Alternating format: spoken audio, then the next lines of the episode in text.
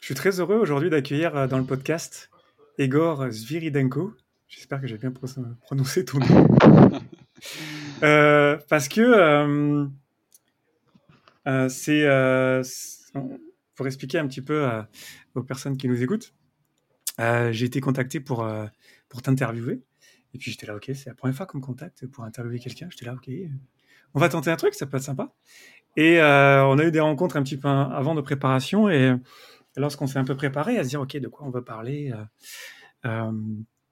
quels vont être les, sujets intéressants. J'ai vu que tu partages déjà plein de trucs, déjà dans plein de podcasts et tout. Euh, euh, c'est, génial tout ce que tu partages. Euh, finalement, on s'est mis d'accord de ne pas en faire une interview, d'en faire une conversation. Et, je pense que maintenant, dans ce podcast, maintenant, je vais faire que des conversations avec des gens.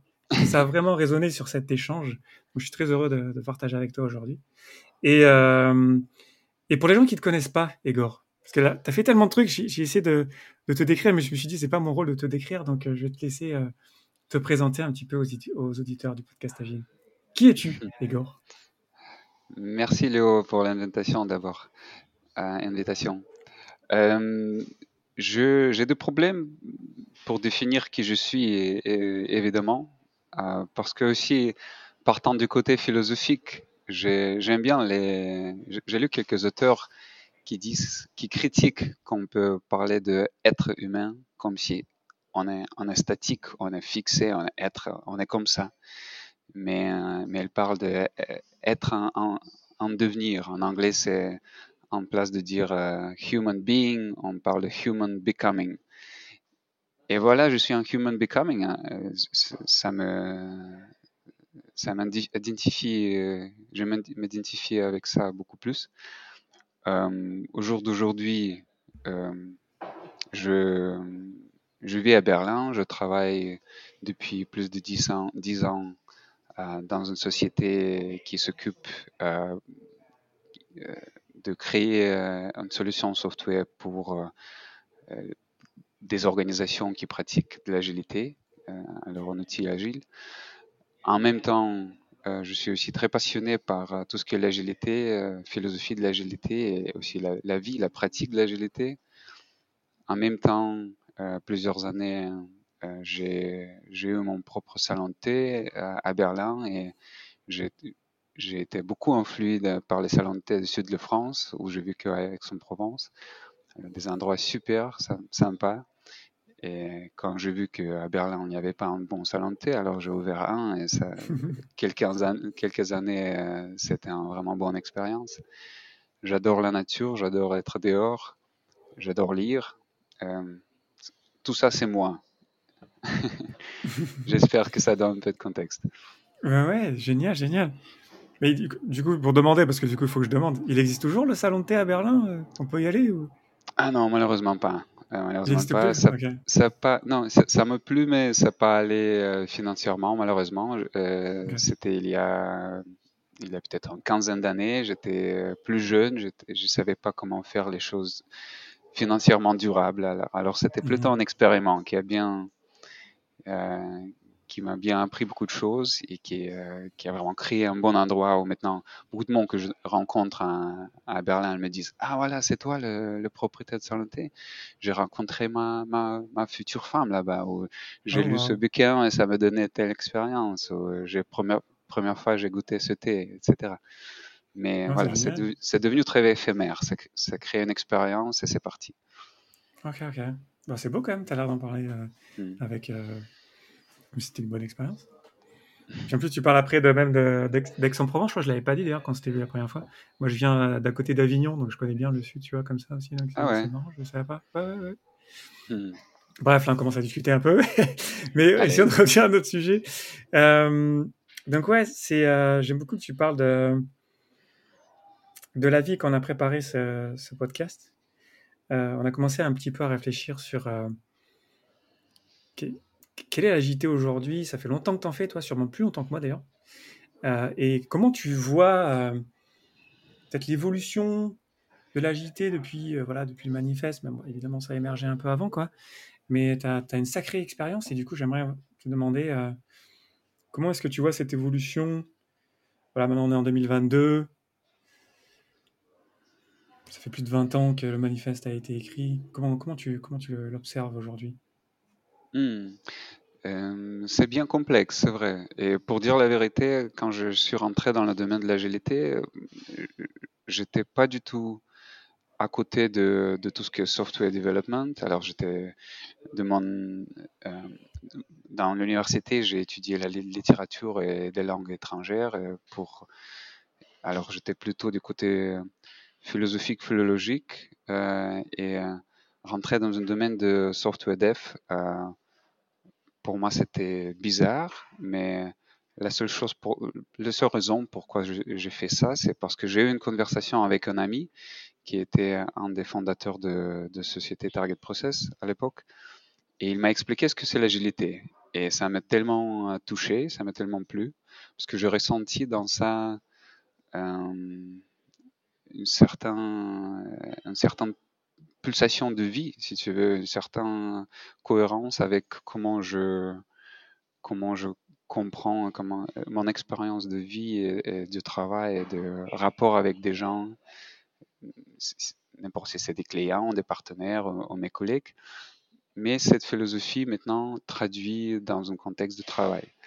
Et j'ai j'ai vu ça, j'ai vécu ça les premières années vraiment comme une petite révolution de, de la domaine de travail.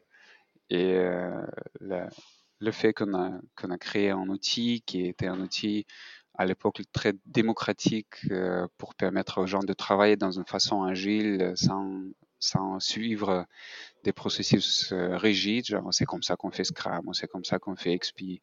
Euh, mais non, on, vous laisse décider comment l'agilité fonctionne pour vous, parce que l'essentiel à l'agilité, c'est le mindset, c'est la culture, et, pas le how-to, et pas les, pas les méthodes qui résultent. Euh, du coup, je suis rentré dans cette dans, dans cette monde et euh, j'ai pas mal voyagé. Euh, j'ai appris l'agilité dans les différentes conversations que j'ai vécues dans différentes conférences. Euh, il y a une conférence super qui j'imagine existe encore toujours qui s'appelle euh, XP. Euh, dès que j'ai commencé avec Target Process, ils m'ont dit bon, tu veux apprendre l'agilité, qu'est-ce que tu veux faire? Je dis bon, je vais peut-être aller dans une ou deux conférences pour voir de quoi on parle et rencontrer des, gens intéressants. Alors je suis allé à Malmo en Suède à la conférence XP et c'est un intéressant mélange entre les gens d'académie qui, qui, qui font des études de l'agilité euh, dans, l'université comme PhD, etc. Et euh, les gens qui pratiquent l'agilité, qui, qui sont euh, les équipes de dev ou les patrons de R&D des, des grandes boîtes. Et dans ces échanges, comme tout de suite, je suis rentré dans la critique de certains aspects. Qu'est-ce que l'agilité Pourquoi c'est comme ça? Pourquoi c'est bête de comparer Scrum et Kanban? Pourquoi ça se compare pas? Qu'est-ce que c'est du coup le flow? Qu'est-ce que c'est euh, penser et, pratique itérative, etc. Alors disons que je suis rentré dans, dans l'agilité un peu par, euh, par les différents discours, aussi des discours très, très critiques.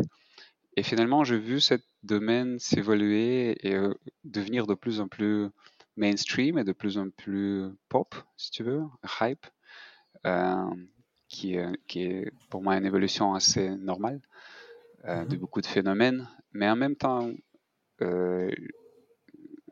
comme, comme dans beaucoup de, avec beaucoup de phénomènes qui, qui se changent en, en croissant, en devenir plus large, plus complexe, euh, plus pratiqué par euh, beaucoup de monde. Beaucoup de monde. Mhm. Euh, ça se s'évolue dans les différentes directions et finalement ça devient encore plus fluide et plus difficile à définir. Et finalement, J'aime bien comment Gunther Verheyen, et merci Léo pour m'avoir indiqué que tu avais traduit ce, mhm. ce bouquin, je l'ai relu avec plaisir. Et, j'étais très content de, de, le voir dire à, un moment que l'agile n'existe pas. Agile does not exist. Et c'est mhm. ça, parce que Agile, c'est pas vraiment une méthodologie ou un framework de certaines méthodologies. C'est pas, c'est pas ce que tu fais, mais c'est comment tu penses avant que tu décides de faire ci et ça. Et, et maintenant, je veux l'agilité vraiment se, transformer dans, beaucoup, beaucoup de méthodes différentes et beaucoup de gens commencent à toucher à une méthode, un framework de différentes méthodes et dire ça, c'est l'agile. Et pour moi, c'est, toujours un peu critique de regarder ça parce que l'agile, pour moi, c'est quelque chose d'autre. Ah, c'est. Euh... Tu as beaucoup utilisé le, mot, le, thème de la, vie. Si on pouvait explorer un petit peu ça. Sur la vie, au début, tu as dit. Euh une façon de. Enfin, je sais pas comment tu l'as dit, je me souviens plus exactement, mais c'était un truc autour de la vie qu'on est venu un petit peu euh, mettre dans le travail.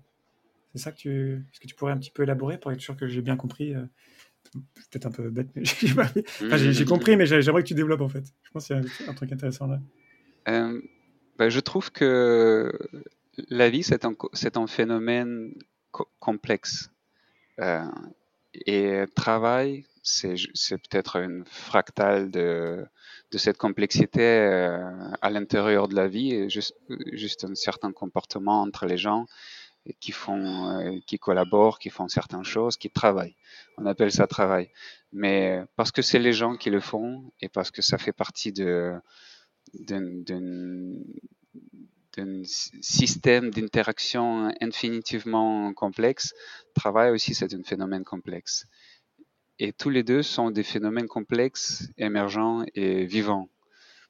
Et alors pour moi, c'est pour ça que quand je parle de, phénomène de travail, je, veux voir ça comme un, comme un certain phénomène sociologique euh, très complexe, euh, très intéressant à regarder, très intéressant de voir évoluer.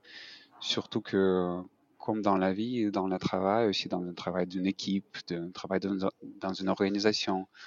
Euh, je trouve que c'est beaucoup, beaucoup plus pertinent de comparer ça à un organisme vivant, une mhm. équipe ou une équipe des équipes, une organisation, un release train ou une organisation avec milliers ou centaines, milliers, dizaines de milliers de personnes. C'est, c'est pas une, c'est pas une fabrique, c'est pas une machine ou euh, si tu es un expert, tu as, compris euh, comment ça fonctionne, tu peux changer un peu ici et voir comment ça change là. Euh, pour moi, quand même une organisation ou, même une, équipe d'une dizaine de personnes, c'est c'est un petit écosystème, c'est un petit phénomène de vie. Et c'est très difficile de, de, comprendre comment ça fonctionne et encore plus difficile d'influer, de manipuler, de faire que ça fonctionne autrement. Et revenant euh, au principe de l'agilité, inspect and adapt, euh, voilà, c'est comme ça qu'on fait le travail, c'est comme ça qu'on collabore dans une équipe ou avec un client, parce que c'est très complexe, c'est parce que c'est très difficile à vraiment planifier sans inspecter et s'adapter. Mhm. Pour développer, comme on le disait, euh, tu peux à se préparer si les, les, les, notions de compliqué et de complexe sont, sont pas claires euh, pour les personnes euh, qui nous écoutent, euh, je, sais plus, je, je, mettrai dans les sources l'épisode sur le Kinefilm Framework, qui est clairement là-dessus. Pour, mm. pour, on va pas l'expliquer Kinefilm là, mais voilà, compliqué, compliqué complexe. Comme tu, tu voilà, as dit émergent, un organisme émergent, quelque chose qui bouge, qui n'est qui est pas contrôlable. C'est vrai, c'est vrai. C'est là où on est. Ouais. Ouais. Ouais, c'est intéressant comment. Pardon, vas-y. Et, quand on a euh, quand on a eu cette petite échange avant cette conversation, on a touché à quelque chose vivant pour moi et c'est pour ça que euh, je veux maintenant faire tomber ce mot ici, euh, cette comparaison ici. Pour moi, l'agilité, c'est aussi un peu comme une permaculture. Et une organisation et travail agile dans une organisation, c'est j'aime bien comparer ça ou j'aime bien penser. C'est pas que j'ai beaucoup pensé et beaucoup comparé. Et maintenant, je peux écrire un bouquin dessus, dessus mais je, je, suis sur la route de penser à ça en la comparaison à un euh, phénomène de food forest, en, forêt édible, non? Ou un, un, jardin permaculturel, dans le mmh sens que euh, dans une organisation qui est agile, et on parle maintenant beaucoup de business agility et euh, de, sustainable business, des entreprises durables. Qu'est-ce que cela veut dire durable? Euh, pour moi, cette durabilité a à voir avec la diversité. Et ça se compare tout de suite avec la biodiversité pour moi, parce que finalement, c'est pas seulement la diversité au niveau de que c'est des femmes et des, hommes, la diversité de gender, la diversité de race. Euh, mais c'est aussi, c'est pour cette raison qu'on crée des cross-functional teams dans Scrum et qu'on engage les, business stakeholders à travailler avec euh, les gens de IT euh, dans un release train, dans un solution train, dans le framework SAFE, parce qu'on veut diversifier les conversations qui se passent. Et pourquoi on veut faire ça? Pour euh, pouvoir vraiment créer une, ambiance où tout le monde se ressent comme, comme un écosystème.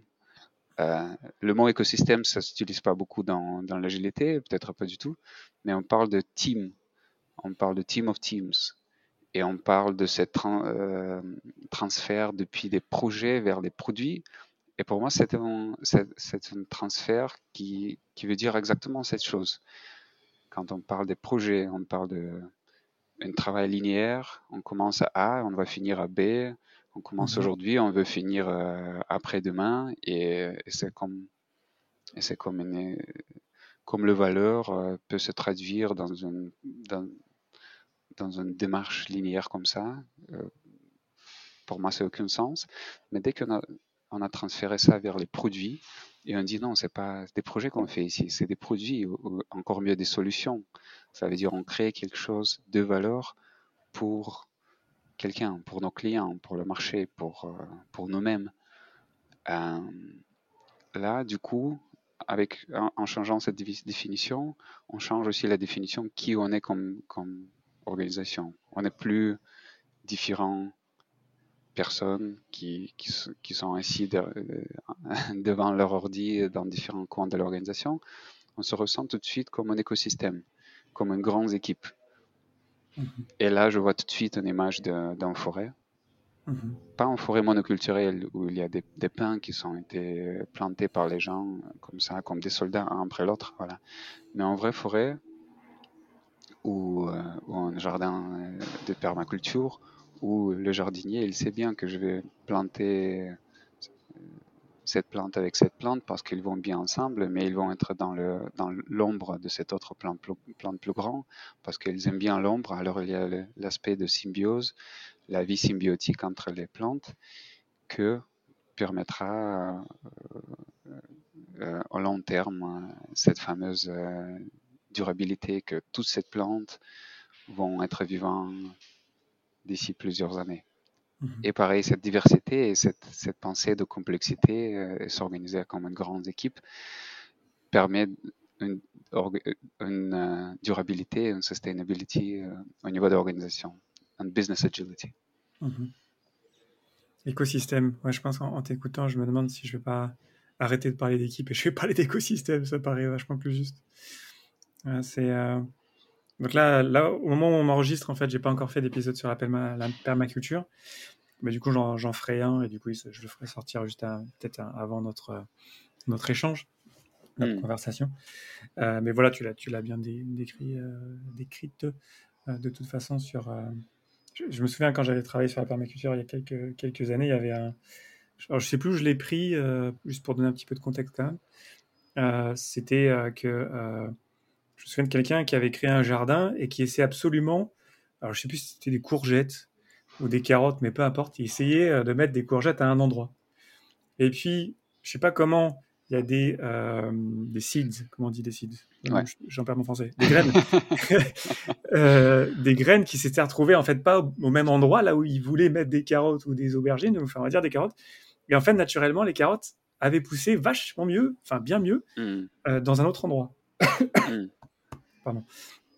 Euh, et, c'était pour moi je un bon exemple de se rendre compte que pas forcer les choses. Et justement, comme tu disais, peut-être une plante qui est bien calée en dessous d'un arbre, au, lieu d'essayer d'avoir euh, des rangées euh, précises de d'équipes ou de personnes. Et toi, tu es dans une boîte, toi, tu es là. on, ne se met pas à côté des autres et laisser ça un petit peu vivre, laisser ça, laisser les bonnes choses arriver, quoi, finalement, de hmm. manière plus naturelle, plus, plus vivante faire confiance à ça aussi, peut-être, je sais pas comment tu le vois, sur le, quand, tu parlais, je, t'écoutais et puis je me disais, quand je travaille avec des leaders d'entreprise ou des gens qui aiment bien souvent avoir un plan, qui est ça, ça se passe comme ça, les gens vont là, eux ils vont faire ci, eux ils vont faire ça. Est-ce que tu aurais euh, des manières un petit peu d'échanger avec ces personnes-là pour leur dire, voilà, aussi, laisser les choses se faire, laisser le jardin, finalement, euh, euh, s'inspirer du jardin, pas le forcer, mais le laisser aussi vivre. Hmm. Comment laisser les choses se faire, justement, dans, une organisation? Tu sais, j'ai rencontré un, paysan un jour, et, et c'était pas un paysan de qui, a été né dans un village et tous ses parents, et, etc., étaient paysans. C'était quelqu'un de l'université, une femme en euh, Pays-Bas, qui se transférait pour euh, acheter un, peu de terre et commencer à pratiquer ce qui s'appelle euh, agriculture régénérative, regenerative agriculture. Et une chose qu'elle a dit et qu'elle a aussi peut-être appris des autres gens qui pratiquent euh, agriculture régénérative, c'est que le... Comment on dit en français farmer C'est bien paysan? Euh, euh, Fermier, fermier? Fermier, c'est mieux D'accord. Oui, après paysan, c'est aussi. moi, je, trouve ça un, mot noble aussi, comme démarche, je pense. Ok. Alors, la chose qu'elle a dit, c'est que la, la meilleure, le meilleur fermier pour tous ces plantes qui poussent ici, c'est pas moi, mais c'est la terre. Hmm. La terre est le meilleur fermier. Et alors, mon boulot ou euh, mon objectif maintenant, c'est m'en occuper, m'en occuper de la terre, laisser la terre de se régénérer, qu'elle n'est pas, qu'elle pas fatiguée, qu'elle peut vraiment se remplir de nouveau de, de, nourriture pour donner la nourriture aux plantes. Et que finalement, la terre euh, c'est très bien faire euh, s'en occuper des plantes. Parce que la Terre, c'est pas juste une chose, c'est aussi un énorme écosystème. Il y a des milliers de différents insectes qui vivent là-bas, les, petits insectes qu'on ne voit même pas sans microscope. Il y a des fungi, euh, mhm. il, y a un réseau entre les racines et des fungi qui, qui se connectent euh, infinitivement euh, sous la terre qu'on ne voit pas, mais où la nourriture passe d'un arbre à l'autre, d'une plante à l'autre, etc. Et quand tout ça fonctionne et quand la terre est en santé, disons, en bonne santé, les plantes ils se réjouissent. les, pommes de terre sont grandes, les tomates sont super euh, euh juicieuses, etc. Et finalement, le, boulot, c'est peut-être une longue façon de répondre à ta question. Euh, pour moi, une bonne, une bonne changement de, culture serait pour un leader d'une entreprise, un leader d'une équipe, c'est arrêter de penser que je sais contrôler ou euh, je sais comment c'est mieux pour un complexe écosystème. Une équipe ou une organisation, de nouveau, c'est un écosystème. C'est tellement complexe qu'une personne ne peut pas être assez arrogant pour dire je peux créer des plans, je peux créer une structure et je veux savoir mieux que, disons, la vie ou que tous ces gens, comment ça va être mieux pour, pour eux, tous. La meilleure, la meilleure façon qu'un leader peut fonctionner, à mon avis, c'est vraiment essayer, avoir des hypothèses. C'est bien, hein, on a des gens qui pensent, on peut avoir des hypothèses, mais après appliquer un changement, avoir une proposition, ok, vous travaillez comme ça, euh, on suit certaines méthodologies où on s'organise tellement autant et temps, et après euh, faire des petits sprints et inspect and adapt et voir vraiment qu'est-ce que ça donne et voir si ça donne pas des, effets nécessaires, de essayer de faire d'autres choses, ou encore mieux, laisser les gens de s'organiser encore euh, soi-même. Euh, mhm. je, trouve, euh, je trouve que si on peut un peu laisser tomber le contrôle et avoir plus de confiance aux équipes, aux, collègues, et laisser l'auto-organisation de vraiment se passer, euh, il, y a, il y a des miracles qui se passent. Et j'avais euh, l'honneur de travailler dans, une organisation Target Process, qui maintenant appartient à, une organisation plus grande qui s'appelle Aptio.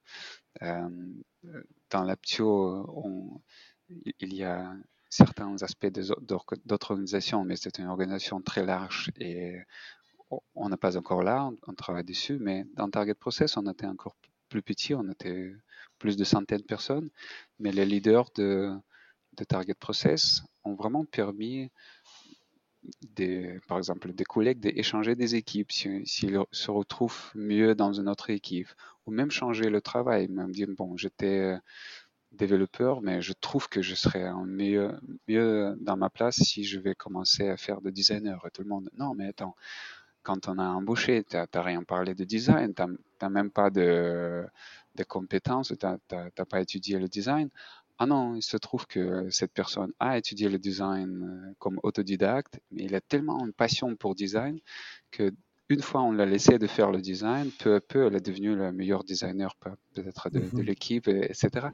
Et finalement, les choses qui se passent, les gens ils se, se, retrouvent beaucoup plus vus et entendus quand, quand les leaders les laissent vraiment euh, faire la décision locale.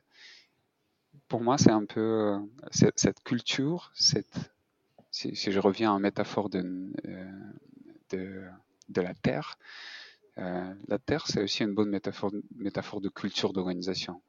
C'est la Terre. on, si, on, laisse la culture informer les méthodes et les pratiques de l'organisation, n'est pas une personne qui, se, pense capable de, créer euh, le monde comme un petit dieu dans, les religions judéo-christianiques. Euh, mais, on mais on crée la bonne culture tant que leader et après on laisse la terre travailler comme fermier laisser pousser les plantes. Pareil, ici dans une organisation, on crée la, terre de culture et c'est la culture que, que fait le fait que, que les équipes travaillent très bien, que le produit a de, super qualité, que les, gens ils sont proactifs, ils contactent le client, les, les bacs ils sont bien fixés euh, vite avec la qualité, etc. Ça doit être la culture, ça ne doit pas être le plan. Il faut que je complète, il y a plein, plein, plein de choses là, c'était euh, génial. Euh, ça, me parle beaucoup, hein. je pense que les, les, auditeurs et auditrices ne sont pas surpris, mais c'est euh, sur la Terre, ouais. Hmm. La Terre, comme, comme ça bouge. Là, Je sais plus où j'avais vu cette citation, c'est pour ça que j'ai posé la question sur laisser les bonnes choses se faire. C'est. Euh, c'est pas facile, quoi, je pense, dans pas mal d'endroits. Euh, c'est pas facile. mais, mais, regarde aussi, encore une fois, la, la liaison ou la, comment, la, comparaison avec agriculture. Agriculture très standard, c'est qu'on prend un champ et on le cultive. On le cultive avec des grands tracteurs, avec des grandes machines. Et euh, si la terre est, quand on dit fatiguée, épuisée, la, terre, est, épuisée, il ne peut plus donner euh, des, nutriments aux plantes pour, euh, pour avoir une bonne vie, pour, pour avoir un bon, comment on dit harvest? Une bonne récolte Ok.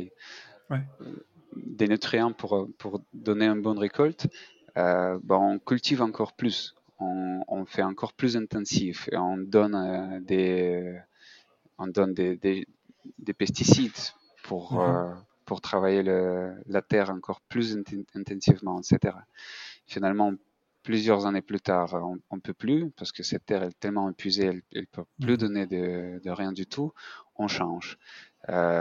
autant que les agriculteurs, les agriculteurs euh, régénératifs, ce qu'ils font, ils laissent la terre euh, se reposer. Et il y a la pratique de, que, que j'ai vue, j'ai pas travaillé dans les champs moi-même, mais j'ai parlé avec les, les, agriculteurs qui pratiquaient ça. Ils laissent la terre vraiment une ou deux années de, de se reposer pour se régénérer. Mmh. Et, ça donne un effet incroyable que les, les, plantes commencent à pousser dans une manière super sans des pesticides, sans qu'on doit travailler euh, avec des grandes machines, etc. Après, c'est un, un thème complexe. On peut, on peut rentrer dans, différents autres domaines de no dig, euh, no dig agriculture. Est-ce qu'il faut du tout travailler la terre, etc. Ou comment mais je trouve quand même la métaphore et la comparaison avec la culture de travail très fort. Parce que pareil, dans les organisations qui permettent de, de slack time, euh, les fameux euh, Orange Time chez Google et chez Target Process, on a, on a, on a connu aussi ça, que oui, on travaille, mais on ne travaille pas euh, 8 heures ou 10 heures ou 12 heures par jour euh, euh, pour travailler les heures. Oui, on cible en certaines valeurs qu'on veut, à, auquel on veut arriver, mais aussi tout le monde et surtout les leaders, ils comprennent que tant que la Terre, elle doit se reposer pour donner le meilleur résultat, les personnes avec notre euh, créativité, productivité, on doit se reposer. Et c'est pour ça que c'était absolument normal dans notre société que euh, on pourrait euh, une, deux heures euh, dans la journée de travail, on pourrait faire ce qu'on veut. On peut lire un livre, on peut aller se promener, on peut faire du yoga. Par exemple, il y a un prof de yoga qui, venait tous les jours dans, dans le local de travail où il y avait de 4 à 5 une heure de yoga parce que cette slack time elle est super importante pour pour ne pas rentrer dans cette paradigme de intensivité comme le seule euh, façon d'arriver au résultat. Et malheureusement, si on n'a pas cette, euh, si on n'a pas cette culture, si dans la tête on a toujours, euh, ah non, on n'a pas, on n'a pas fini autant, on n'a pas fait assez de, assez de travail tant qu'on a voulu. Notre plan, il était 10, on a fait 8. Merde. Qu'est-ce qu'il faut faire? Bah Absolument, il faut travailler encore plus. C'est-à-dire jeter encore plus de pesticides, envoyer encore plus de tracteurs sur le même champ. Et, c'est incroyable comment, sans changer cette, cette façon de penser, on, on peut arriver de, à, à, à, brûler les gens, euh, les burn-out, les gens qui quittent le travail, qui ne peuvent pas travailler, qui, qui vont aux hôpitaux. Finalement, bon il y a la littérature, il y a beaucoup, c'est, peut-être un autre discours et, et c'est pas le thème de notre conversation d'aujourd'hui, mais certainement euh, la culture de travail euh, intensif, euh, c'est pas la culture qui permet d'arriver à un meilleur résultat. Mais, mais, ce que je trouve dans le contexte de notre discussion aujourd'hui, comment c'est vraiment un bon parallèle à, au monde de, au monde de plantes, au monde de forêts, au monde mmh d'agriculture. Mmh ouais du coup, comment est-ce que tu euh, décrirais, tu as déjà commencé, mais décrire, euh, après forcément, on exagère un peu les clichés pour bien comprendre la, la métaphore, euh, mais entre une organisation qui serait vraiment, bah, disons le mot, quoi, toxique, Comment, comment, comment on l'a déjà, tu as déjà un petit peu commencé avec, voilà, moi quand tu parlais des, des arbres, euh, ça m'a parlé les, forêts des Landes. C'est dans les Landes, euh, dans le sud-ouest de la France. D'un coup, ils ont mis des forêts. après, bon, pas le débat si c'est bien ou mal, mais toujours est-il que c'est des forêts, il n'y a que des pins. Quoi. Et euh, donc, ça, moi, je le comprenais comme ça un petit peu, l'organisation. Voilà, on va mettre là, on va mettre que des pins. Là, on va faire que du, développement de telle ou telle technologie avec les gens qui font que du développement. On, a des des euh, comment on appelle ça? Des, digital factory. Je pense que le nom il vient de là aussi et euh, et n'hésite pas à pousser la métaphore pour un petit peu comment tu le décrirais. Puis ensuite justement un autre type d'organisation euh, plus respectueuse de, la terre. Enfin du coup j'adore moi la, terre les, humains quoi. C'est un truc là dedans là c'est clair ça, ça, ça, résonne beaucoup je pense que je vais pas mal y réfléchir. Comment est-ce que tu arriverais à décrire les deux pour un petit peu qu'on le sente encore plus précisément? Hmm. Ben, je, trouve que, oui, ben, je trouve qu'il y a peut-être deux choses, deux principes qui sont intéressants ici. C'est le principe de culture et le principe de diversité. Et en transférant ça, traduisant ça dans, le langage de l'agriculture, ça pourrait être le principe de terre, euh, riche, en terre riche, qui est bon, euh, métaphore de bonne culture, et euh, diversité dans le sens de euh, vraiment ne pas avoir des mono, de monocultures. Parce que les monocultures, ils tuent. Euh, et les monocultures, ils tuent euh, principalement la terre. Parce que la terre, bon, il, y a deux choses. Déjà, à mon avis, dans la nature, et j'ai lu pas mal de bouquins sur, sur ce sujet-là, dans la nature, en, forêt, qui vit et qui se développe de soi-même, qui n'est pas trop influencé par les, par les gens, par les êtres humains, il y a tout de suite un écosystème qui se naît. Et par écosystème, je reviens au mot complexité. Et complexité, cela veut dire aussi les relations, les interactions très complexes entre les différents acteurs. Et c'est super important parce qu'il y a énormément la richesse des choses qui se passent dans une forêt ou dans une euh, dans un jardin euh, permaculturel ou dans, une, dans un écosystème riche, disons, euh, est énorme parce que, je ne sais pas, des petites, des petits arbres, des petites plantes, ils, ils peuvent peut-être pas avoir assez de lumière pour, pour grandir bien.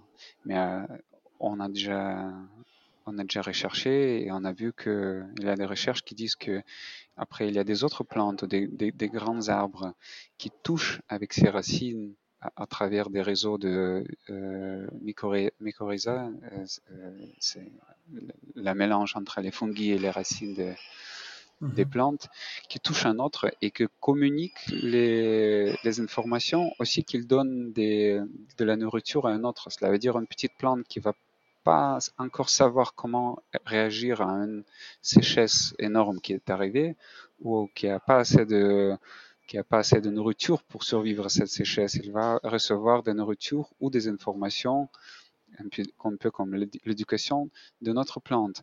Et parfois, ça va être une plante beaucoup plus âgée, et parfois, ça va être une plante de, de, notre race, disons. Ça va être un sapin qui va être euh, qui va être très utile dans une communication avec une petite, euh, euh, euh, comment on dit, birch tree, hmm. je ne sais pas. C'est boulot. Ah, ok, le boulot. Ah, ok, ouais. Voilà. J'ai appris un mot. voilà. Voilà. Alors, alors du coup, il, y aura cet échange et au niveau d'information et au niveau de support, au niveau de soutien à un autre, qui est un échange qui est possible euh, à cause de différents, euh, euh à cause de diversité de, de l'âge et diversité de, disons, de race, de, de, de species. Si on transfère ça dans une organisation, organisation agile, quoi que ce soit, euh, pour moi c'est tout de suite une image d'un junior, un développeur junior qui peut euh, recevoir des supports de quelqu'un euh, plus senior, mais ce, senior, ça ne doit pas nécessairement être un développeur, ça peut être aussi euh, quelqu'un, un collègue des autres compétences. Et pourquoi c'est important aussi, c'est parce que si on cible créer des valeurs comme une organisation et pas, et pas juste travailler les projets un après l'autre, sans, sans trop comprendre qu'est-ce que ça donne comme valeur, il nous faut des compétences super diversifiées. Il ne il, il, il, est, il est pas assez d'être entouré en tant que développeur euh, des autres développeurs. C'est super bien pour mhm. avoir une guilde, pour avoir vraiment un, pour, pour avoir une, euh, un échange professionnel et, et, et, développer mieux dans son profession. Mais ça peut être aussi un bubble qui est euh, très limitant au niveau de, j'ai vu, beaucoup de fois comment les, euh, les idées fausses par rapport à ce que veulent nos clients se transfèrent à un développeur à autre développeur, comme tu vois, comme comme une euh, comme une anecdote ou comme une information euh, bizarre et, absolument mal compris, et que finalement toute, toute, toute, notre équipe de développeurs, ils pensent que nos clients sont comme ça et comme ça et comme ça. Et la raison mhm. pourquoi elles pensent comme ça, c'est parce qu'ils ils, parlent, ils, communiquent seulement avec un autre. Ils n'ont pas une mhm. communication avec quelqu'un de d'autre équipe qui connaît mieux le, client, par exemple.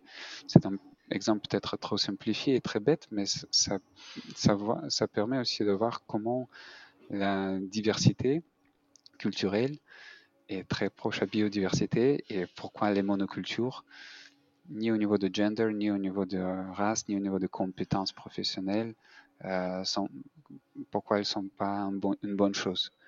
Mhm. Et, euh, et même, je trouve, si on continue cette ligne de, de pensée, même pour, pour créer un produit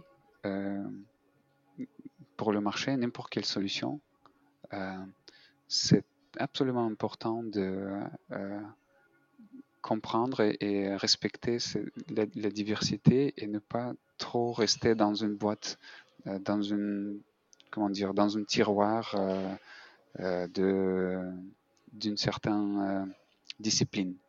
Mm-hmm. exemple, il y a beaucoup d'exemples, mais même, même si, je parle, si je pense de notre produit Target Process, je me rappelle très bien qu'à l'époque, quand on a recréer euh, Target Process from scratch. C'était 2012, 2011-2012. Nos product owners, euh, ils ont tous été super euh, intéressés par échange entre différentes disciplines et surtout échange entre project management ou travail agile, project management agile et un domaine de information visualization. Alors, comment les architectes des informations et comment les designers pensent et résoudent les mêmes questions qui, nous, qui peuvent être aussi des questions importantes pour nous en tant que créateurs d'un produit agile. Et comment on peut apprendre d'un autre à, résoudre les mêmes, euh, les, mêmes, les mêmes questions qui sont plutôt les problèmes de complexité de vie. Ils sont pas des problèmes de, de, logiciel ou un problème de euh, information visualization. Et très souvent, on peut aussi apprendre des, gens qui pratiquent des, euh, des, sports ou pratiquent des autres, euh, choses comme yoga ou martial arts. On peut aussi apprendre beaucoup de choses. Alors, cet échange entre différentes disciplines, je le trouve super important. Et ça nous a permis à Target Process de créer un produit qui est peut-être à 50% appris de choses des, domaines de InfoVis. Et nos product owners, ils n'ont ils pas seulement lu les bouquins euh, agiles, euh, mais ils ont autant lu des bouquins de Edward Tafti sur Information Visualization, euh, c'est un des fondateurs euh, au jour d'aujourd'hui, quelqu'un qui est vraiment une référence très importante pour Infovis, pour vraiment répondre aux questions. Mais ok, si on, si, on est maintenant dans un PI planning, euh, et c'est un PI planning au niveau de Solution Train où il y a plusieurs arts qui doivent se connecter, qui, doivent euh, manager les dépendances, etc. Comment on peut, comme, comme une solution agile, permettre de visualiser telle complexité où il y a différentes équipes dans différents release trains, dans différents solution trains, il y a des différentes priorités qui viennent de différents lines of business, il y a différents portefeuilles qui sont touchés, il y a certaines choses qui touchent différents clients, et dans cette complexité, quels aspects euh, visuels et graphiques peut une solution, tant que target process, dans ce cas-là, offrir euh, pour permettre à, résoudre telle complexité et, faire des bonnes décisions? Je trouve si mes collègues à l'époque n'ont pas échangé à gauche et à droite à l'extérieur mm-hmm. de domaine agile, on n'aurait pas pu euh, créer un logiciel qui est maintenant devenu un logiciel très populaire et mmh euh, leader de, Gartner et Forrester et beaucoup de clients vraiment apprécient ce qu'on a pu leur donner avec ça. Mais aussi dans, le, dans la vie d'une équipe, dans la vie d'une business line, d'une organisation en gros, je trouve un échange cross-disciplinaire est, mmh est, super important. Et pour ça aussi, un rituel tel que PI planning meeting ou même une, même une, un fait au niveau de l'organisation où les leaders euh, peuvent vraiment euh, se permettre de mettre un peu de, l'argent sur le table et dire ok on, va aussi faire venir nos collègues depuis l'Inde et depuis d'autres pays pour que tout le monde s'échange. Je trouve ces investitions sont super importantes parce que ça permet de beaucoup de gens laisser leur bubble dans laquelle ils travaillent d'un jour à l'autre et sortir de ces bubbles et apprendre les choses qui sont peut-être euh, life-changing, euh, vraiment mhm. très important pour euh, comment ils peuvent voir leur travail et comment ils peuvent aussi donner plus de créativité, plus d'innovation le lendemain. Mhm. Dans ma tête, là, j'ai une image d'un jardin avec plein de plantes différentes, des grandes, des petites, des, des plantes qui donnent des fruits, des plantes qui donnent des légumes, des plantes qui sont juste là pour faire beau euh, et qui donnent de l'ombre. Euh, pour plein d'autres raisons. C'est comme si je sais et, pas, il y avait voilà, et des de plantes qui sont pas mélange. C'est comme si faisait une grande conférence, tu vois. Les plantes, tu dis, ah, c'est assez cool, toi tu proposes de l'ombre, ah, c'est cool. euh, On va se mettre ensemble, vas-y, on va se mettre plus proche. C'est ça. Je sais pas, il doit y avoir un, un film de Pixar ou euh, un Disney avec un, un jardin, ou si ça n'existe pas, il faudrait le créer. Là-dessus, euh, ah, c'est. euh, Ça existe, non, ça existe. Et les jardins comme ça, par exemple, il y a le phénomène de euh, forêt édible, on dit ça en français, edible forest? je sais pas. Attends, je je cherche. Edible? Mais c'est pas m- Mhm. mangeable Ah edible? Voilà, comestible. Comestible, ouais, ouais. Le forêt comestible. Et Forêt exact. comestible Ok. Ah ouais. C'est exact, exactement euh, là où on mélange les, les plantes avec les herbes, avec les, les, les, euh, les arbres de fruits et avec les arbres qui n'ont pas de fruits, comme des, des sapins, euh, des, Mhm. des pins, etc. Dans une façon où ils se profitent tous de, de compagnie d'un autre et ils, s- ils, ils- ils- ils communiquent, ils aident un autre, etc. Et, au final, ça donne que euh, n'importe ce que tu regardes, après la, la récolte de n'importe n'importe quel côté, il est vraiment la meilleure que tu pourrais avoir sans les pesticides et sans devoir beaucoup, beaucoup travailler euh, le terrain. Parce que si je, je parlais avec quelqu'un qui a une forêt comme ça en Espagne, il me dit que parfois je peux me permettre aussi d'aller voyager pour, pour une ou deux semaines sans trop me sans trop penser s'il y aura assez de, euh, de, de- s'il y aura de, Des mauvaises herbes non? De pluie, non, non, voilà, s'il y aura Ah, de pluie, et aussi quand je rentrerai, beaucoup de, des herbes ils vont être morts parce qu'il il y avait une sécheresse. Une sécheresse n'aura pas un problème parce que euh, dans une forêt comestible comme ça, il y a telle interaction, telle aide euh, un à l'autre euh, qui, qui permet d'avoir cette durabilité. Ah, ça m'inspire beaucoup. Et oui, d'ailleurs, c'est oui, c'est important de le mentionner, d'ailleurs, que c'est oui, en termes de. Si on pensait euh, les. euh, Peut-être on peut les appeler les organisations ou les organismes monoculture, quoi, mono, euh, plutôt industriels, d'ailleurs, pour en dire sur le bouquin de Gunther que beaucoup Mhm. des auditeurs et auditrices connaissent, parce que, comme tu disais, je l'ai co-traduit. De ce côté un peu industriel, voilà, on va tout découper, on va mettre les méchants dans des cases. C'est évidemment là où on, les- on appelle les gens des ressources, quoi, malheureusement. Mhm.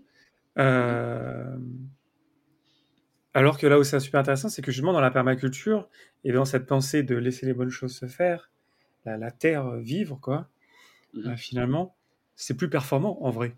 Si je prenais Absolument. juste euh, le, le- le point de OK, je veux que ça soit performant, ben, en vrai, euh, euh, bien faire. J'ai beaucoup aimé aussi ce que tu as dit sur le fait est-ce qu'on va continuellement mettre des pesticides ou comment est-ce qu'on peut faire que les choses se passent plus naturellement finalement?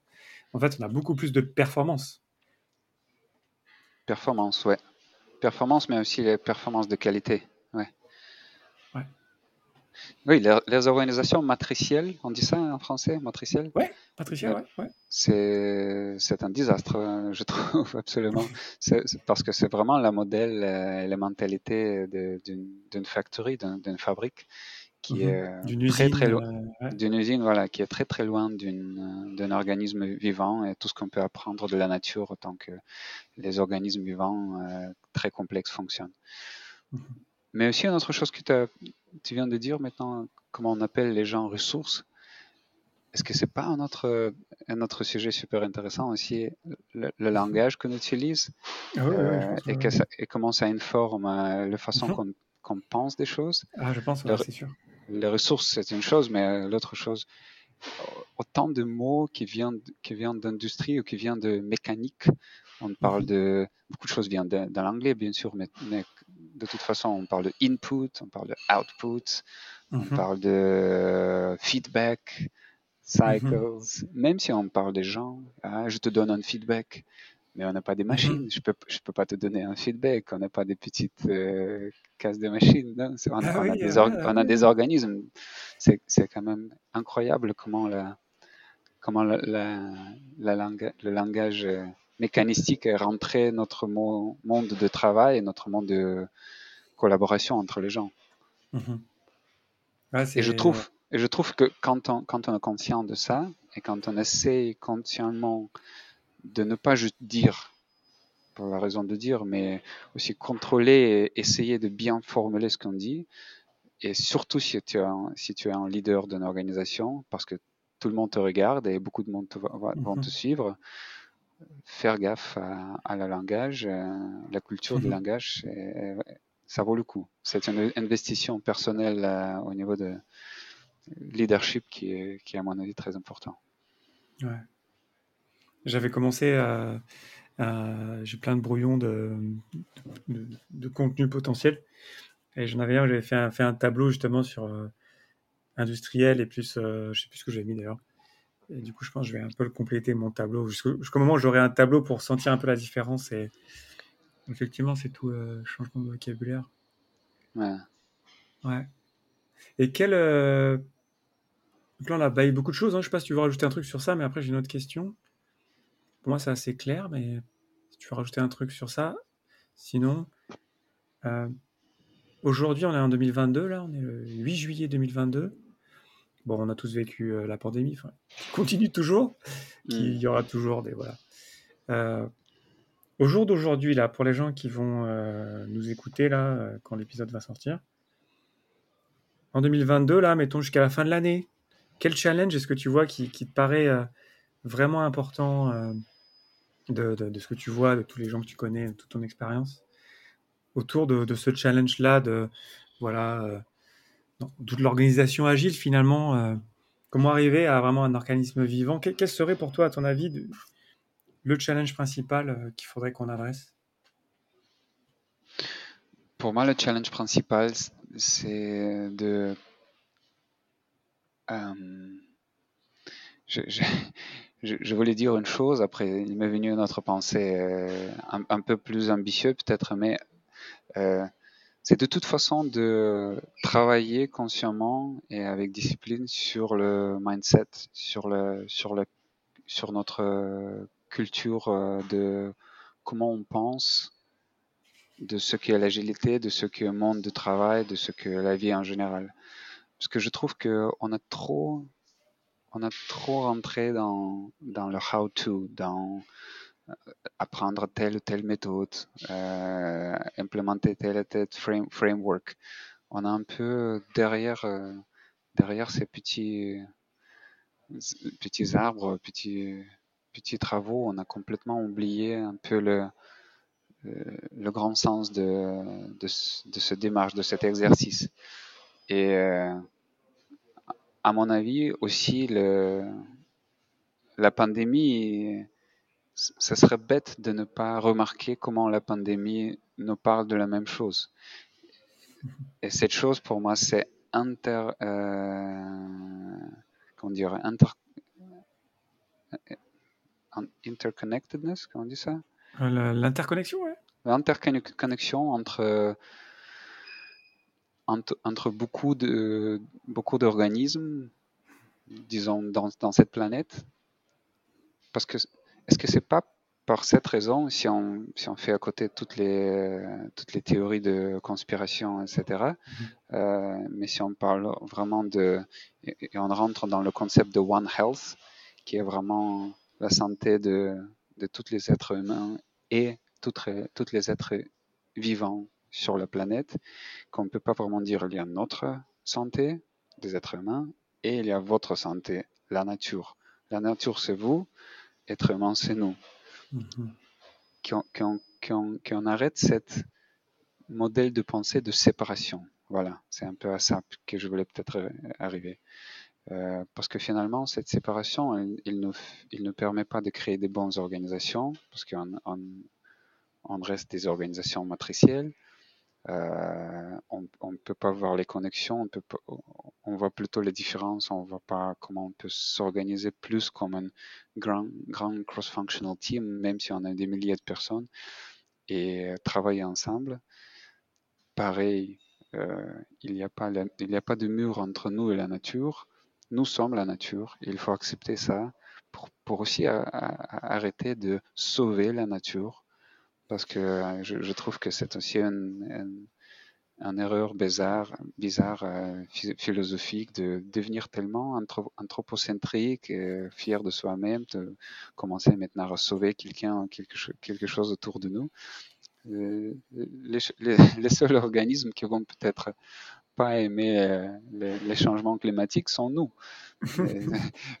sont les êtres humains. Et après, et après, si on arrête de voir cette séparation, mais plutôt s'intègre plus dans la vie complexe autour de nous et comment de le regarder vraiment dans toute la complexité, peut-être le mot qu'on répète le plus dans cette conversation, Léo, euh, c'est changement, voilà, c'est changement de essayer de regarder la vie autour de nous comme un truc linéaire dans une usine, mais rentrer dans un monde qui est complexe et on a besoin d'une philosophie agile pour naviguer ce monde complexe, soit dans un contexte d'une équipe ou une organisation, un contexte de travail en général, soit aussi dans un contexte personnel, relation, relation entre entre les, êtres humains ou les êtres humains et, et êtres pas humains, les autres êtres de la nature.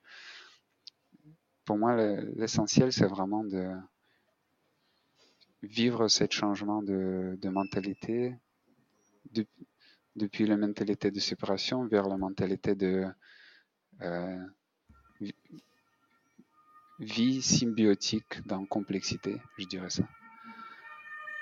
Wow. J'aime beaucoup. Forcément, pas. Les, auditeurs et les auditrices ne sont, pas surpris. Mm. Mais il y a clairement quelque chose là-dessus. Euh, euh, j'ai l'impression qu'on a fait pas mal le tour, mais si tu veux rajouter quelque chose, n'hésite jamais. Hein, mais mm. c'est. Euh, ça résonne chez moi dans le côté. J'ai toujours dit que l'agilité, ça avait commencé dans, dans l'informatique, mais en fait, ça va bien au-delà de ça, quoi. Et pour moi, la, la ça démarrait comme prendre soin des personnes. J'aime beaucoup que finalement, tu tires le fil jusqu'à. C'est pas juste les personnes, en fait, c'est l'environnement, c'est la nature, c'est. Euh, c'est beaucoup plus global. Euh, c'est ça, ouais. Ouais.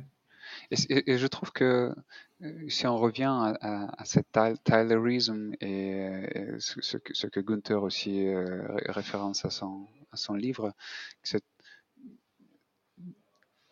les différentes façons culturelles de regarder ce que travail, est-ce que aussi une interaction entre, entre le patron et les travailleurs, ou entre les collaborateurs, ou entre nous et le client, tout ça c'est vraiment très très défini par la culture dans laquelle on existe, par le zeitgeist dans lequel on vit au jour d'aujourd'hui. Mais cette influence, elle est tellement forte, euh, il, est, nourri aussi par les différentes narratifs qu'on amène avec nous, qu'on qu'on continue en racontant les choses aux autres. Et ça me, ça me fait, ça me paraît intéressant à comparer ça à comment on a fait le changement euh, depuis les, depuis Darwin mhm. euh, vers euh, les gens qui venaient après lui, les fameux euh, néo-darwinistes, et après les, les, les, scientifiques comment dire évolutionnistes voilà. Les, les biologues évolutionnistes d'aujourd'hui qui sont beaucoup plus qui, qui, disent les choses beaucoup plus intéressantes beaucoup plus euh, sage que les néo-darwinistes, parce que ce qui se passait, c'est que Darwin lui-même, en créant sa théorie d'évolution, il a mhm. été pas mal influé par euh, la culture dans laquelle il vivait, dans laquelle il nageait comme, comme le poisson dans, dans cette eau. Et cette culture, elle était culture du 19e siècle, qui parlait aussi de, de l'industrie. C'était quand même une révolution industrielle à l'époque. Mhm. Et, beaucoup de ces choses qui, après, dans la littérature écrite par néo-darwinistes, a été radicalisées jusqu'à formulation pour dire que l'évolution se passe seulement par rapport combat et celui qui est le plus fort va évoluer, va mhm. survivre, et ceux qui sont moins forts, plus faibles, ils ne vont mhm. pas survivre. Cette narratif est, est absolument pas vrai, mais elle est tellement formée la culture dans laquelle on vit que même mhm. jusqu'à aujourd'hui, on, rencontre des gens qui disent ah oui oui c'est comme ça, hein, c'est ça l'évolution. Mais le biologue euh, évolutionniste d'aujourd'hui, euh, entre euh, une, américaine, Lynn Margulis, qui est, qui est malheureusement déjà morte, mais elle, elle est, elle est vraiment quelqu'un de très important dans, entre les scientifiques d'aujourd'hui qui, qui ont dit non non non écoutez, en fait le 90% d'évolution, tant que la connaît, a été l'évolution qui était grâce à collaboration et mhm. pas grâce à compétition. Alors compétition, oui, il existe dans la nature, mais euh, tellement peu comparé à collaboration. Et mhm. même les, les, cellules desquelles on a, notre, notre organisme humain consiste, cette première euh, euh, forme de vie complexe, ils ont été créés à travers de symbiose, c'est-à-dire convivialité et collaboration de différents organismes beaucoup plus simples, des petites bactéries, mhm. qui, en vivant ensemble, ont créé un organisme plus complexe qui a été euh, le départ de la vie comme, comme on la connaît aujourd'hui. Finalement, cet aspect de vie symbiotique et euh, collaboratif euh, je trouve euh, c'est quelque chose qui informe aujourd'hui la culture de plus en plus et de plus en plus de gens commencent à la comprendre vraiment. Mais c'est incroyable combien de temps et combien de générations ça a pris pour euh, faire cette trajectoire depuis Darwin qui, a, qui, qui, est arrivé à quelque chose mais ne savait pas exactement quoi faire avec ça pour, pour que cette pendule ait allé vers la radicalisation de ça jusqu'à que tout, il faut être égoïste, il faut être le plus fort, c'est seulement comme ça qu'on peut survivre, jusqu'à que ces narratifs ils commencent à mourir et il y a une autre euh, culture qui est en train de se, de se naître, euh, qui est culture basée plus sur euh, diversité et collaboration et pas juste comme une idée hippie, mais, comme, mais, mais, ce sont les voix qui viennent de communautés scientifiques, communautés académiques qui disent Ah non, non, aujourd'hui, on vous dit c'est comme ça que la vie dans cette terre a été née, par la collaboration, pas par la compétition. Je dis tout ça juste pour, euh, pour, euh, pour mettre le point sur l'importance des changements culturels et mmh. combien et, pourquoi les, narratifs qu'on raconte et j'espère aussi que, que, cette conversation de ce podcast ça fait un petit un petit goût dans cet océan de changement de narratifs que ça peut, pourrait aussi influer comment on travaille et qu'on peut vraiment regarder le business agility ou agilité en général, pas séparer de complexité des autres choses euh, dans la vie. Génial. Euh, ça m'a fait euh, penser pour donner aussi une référence en, français. J'avais parlé il y a longtemps, je ne sais plus quand c'était, j'ai l'impression que ça fait plusieurs années, je suis un peu perdu dans les années de pandémie, moi je savourais. mais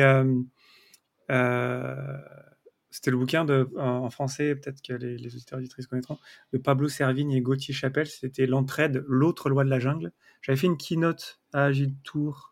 Je sais plus si c'était à Agitour Aix-Marseille ou à Agitour Nantes. J'avais parlé de ça. De... Je crois que c'était à Aix-Marseille, je crois.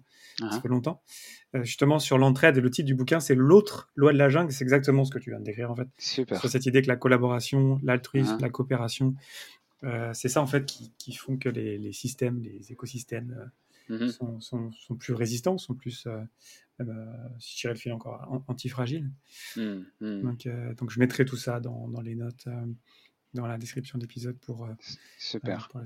Je viens de t'envoyer aussi dans le chat le nom de, de Lynn Margulis. Ah, ok, super. Je, trouve que c'est une figure aussi très importante dans cette. je le prends en note et je le mettrai aussi pour la faire. Voilà, génial. Est-ce qu'il nous manque quelque chose autour de ça? J'ai l'impression qu'on a fait pas mal de temps, mais peut-être qu'il nous manque ouais, je crois que tu aimerais rajouter. Non, non, à mon avis, c'est bien. Maintenant, c'est, on a peut-être un, un, peu trop. Euh, c'est à toi de voir euh, comment, comment découper des ongles, des parties. Euh, bon, je pense que c'est jamais trop. Hein. Après, les, les gens, les gens coupent, ils reviennent dessus.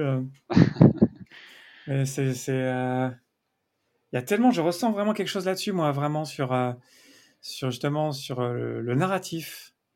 Et je me coup que tu as dit peut-être peut-être une petite goutte dans l'océan, mais euh, plus on mettra de gouttes, plus on arrivera à, faire évoluer les, narratifs, les, histoires qui sont racontées autour de soi.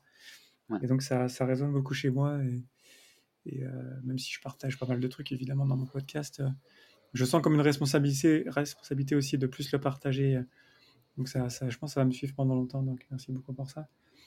Euh, qu'est-ce qu'on en retient finalement de, pour faire un petit, pas, pas un résumé, mais est-ce qu'il y a une idée euh, qui te reste en tête Tu tiens, je vais vraiment, quelque part, je viens de le faire. Ce que je vais garder avec moi de le mot mmh. narratif, qu'on, donc on, finalement d'encourager tout le monde à partager ses, narratifs, ses nouvelles histoires, euh, pour se rendre compte que peut-être que voilà, on, on est beaucoup influencé, c'est beaucoup ce que dit Gunther, quoi, sur de la, révolution industrielle, c'était quand même il y a pas mal de temps déjà. Hein.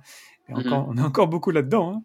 Mm-hmm. Et, euh, et, moi, clairement, l'agilité, c'est clairement euh, c'est un autre mouvement euh, qui peut peut-être le renommer, j'en sais rien, mais en tout cas, le, mot est là aujourd'hui. quoi. Pour mm. arriver à plus partager ça, je pense que c'est de m'arriver chaque semaine avec des collègues, avec des clients, de parler de ça, de OK, vous parlez de ressources, vous parlez de OK, non. Et de rediriger vers ça. Et souvent, ça ça, résonne beaucoup et les, gens comprennent bien euh, qu'on peut penser un peu les choses différemment. Mais voilà, s'il y a un truc euh, qui te reste là, un petit peu en tête, là, tu dis, ah tiens, j'y pensé après coup, ça serait quoi? Euh, Il y a beaucoup d'images, mais un, image qui me reste après cette conversation, c'est cette image de, la terre, de la terre qui, qui, est le fermier, de la terre qui est étant la culture créer en fait ce qu'est une organisation, que l'organisation ne soit pas créée par les leaders, mais que, que soit créée par, euh, par la terre euh, culturelle.